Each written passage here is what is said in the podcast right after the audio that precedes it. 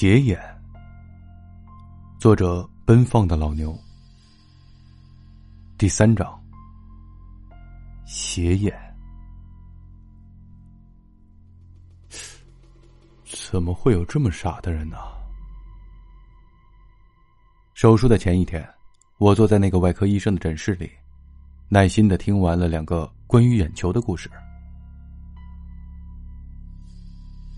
为了让妻子看见，就自己杀掉自己，那样又能起什么作用呢？说不定会被鬼一起杀掉呢。我忍不住怀疑，这个我就不知道了。喜欢戴着墨镜、年过五十的外科医生说：“只是在移植眼球之前，我不得不告诉你这两个故事。”让你想清楚有可能发生在自己身上的事儿。那是一对不祥的眼睛，想吓唬我？确实有人被吓跑的。他回答道。我望了望放在架子上用黑布遮挡着的玻璃瓶，心想：这传说中的邪眼，就在黑布的后面，冷冷的望着我们。我突然轻松的笑了起来。你笑什么？医生好奇的问。如果我是那个丈夫的话，我也会做一样的事情。我语气平缓的说。在那种情景下，根本不是该讨论做什么才正确，而是唯一能为心爱的人做的是什么。嗯，你说的对。但最后的结果，可能是痛苦的。哼，你的故事里并没有这个，但是那里可能有。他瞄了瞄玻璃瓶，说：“据说移植的眼球里，有可能有前世的记忆，所以你要有心理准备去面对那个可怕的雕像。”和满屋子的鬼，我再次摇头。哼，如果眼球也有记忆的话，我相信他们存储的都是相当美妙的画面呢。哦，想想看吧。最后想看一眼桃子的温存，和突然出现在妻子面前，妻子绝境逢生的喜悦，这些难道不是残存在眼球里的最后记忆吗？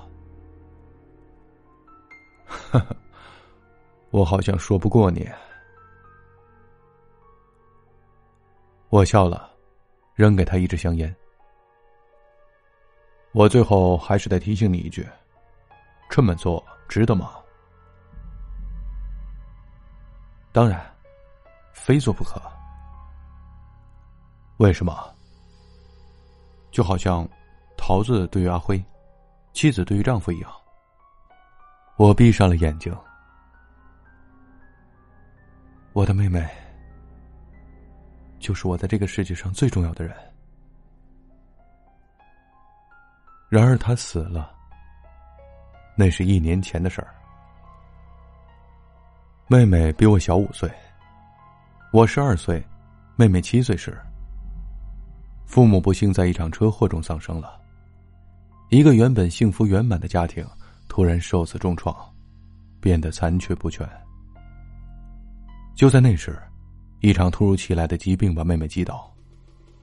她高烧不断，奄奄一息，承受着丧失双亲的剧痛。我在病床前拼命的呼喊着妹妹的名字，才努力把妹妹从死神的魔掌里救了出来。在这之后，寻求其他亲人的救济，用功读书，照顾妹妹。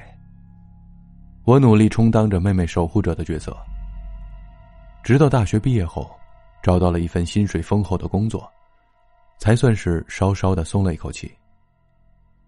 那样的话，就可以送妹妹也去上大学了。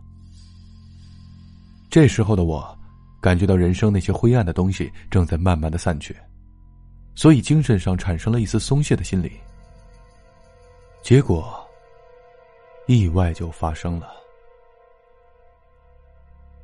失踪的时候，妹妹正在某私立大学读大三。去年六月，学校放暑假时，妹妹跟我说，她要到一个陌生的乡村去探险。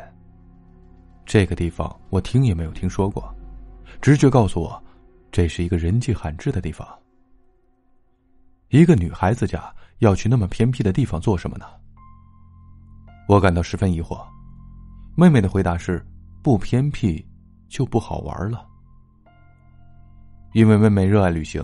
也喜欢去一些古古怪怪的地方，再加上有同学的陪伴，当时的我并没有太在意。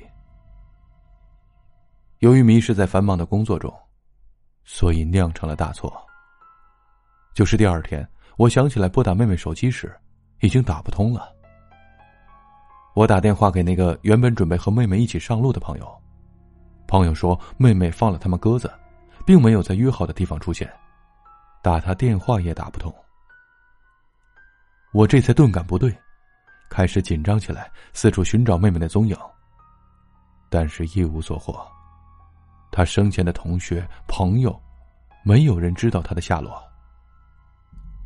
我报了警，登了报纸，可还是没有妹妹的消息。两个多月后，我收到了一个邮包，邮包里有一个戒指。我放声大哭，那是我送给妹妹的戒指。没过多久，我又收到了一个邮包，邮包里是一小缕头发，发色跟妹妹的头发如出一辙。我一开始以为妹妹只是被绑架了，所以心惊胆战的等着绑匪的勒索电话，但是没有，什么都没有。这时候，我从电视上看到了一则新闻。本地出现了一个肢解狂魔，喜欢瞄准那些美丽、身材姣好的女性，将她们诱拐至荒野，然后杀死。他的犯罪习惯是在杀害他们之后，再把他们身体上的事物一点一点还给他们的亲人，获取最大的快乐。我那时整个人如坠冰窖。单身上路的妹妹，很可能遇到了肢解狂魔了。极度痛苦之后，是疯狂的报复欲望。警方无能为力，但我一定要将他绳之于法。我对着妹妹超级可爱的照片发誓，一定要将她肢解，以告妹妹在天之灵。但人海茫茫。每个像模像样的人背后，都可能隐藏着变态到极致的杀人欲望。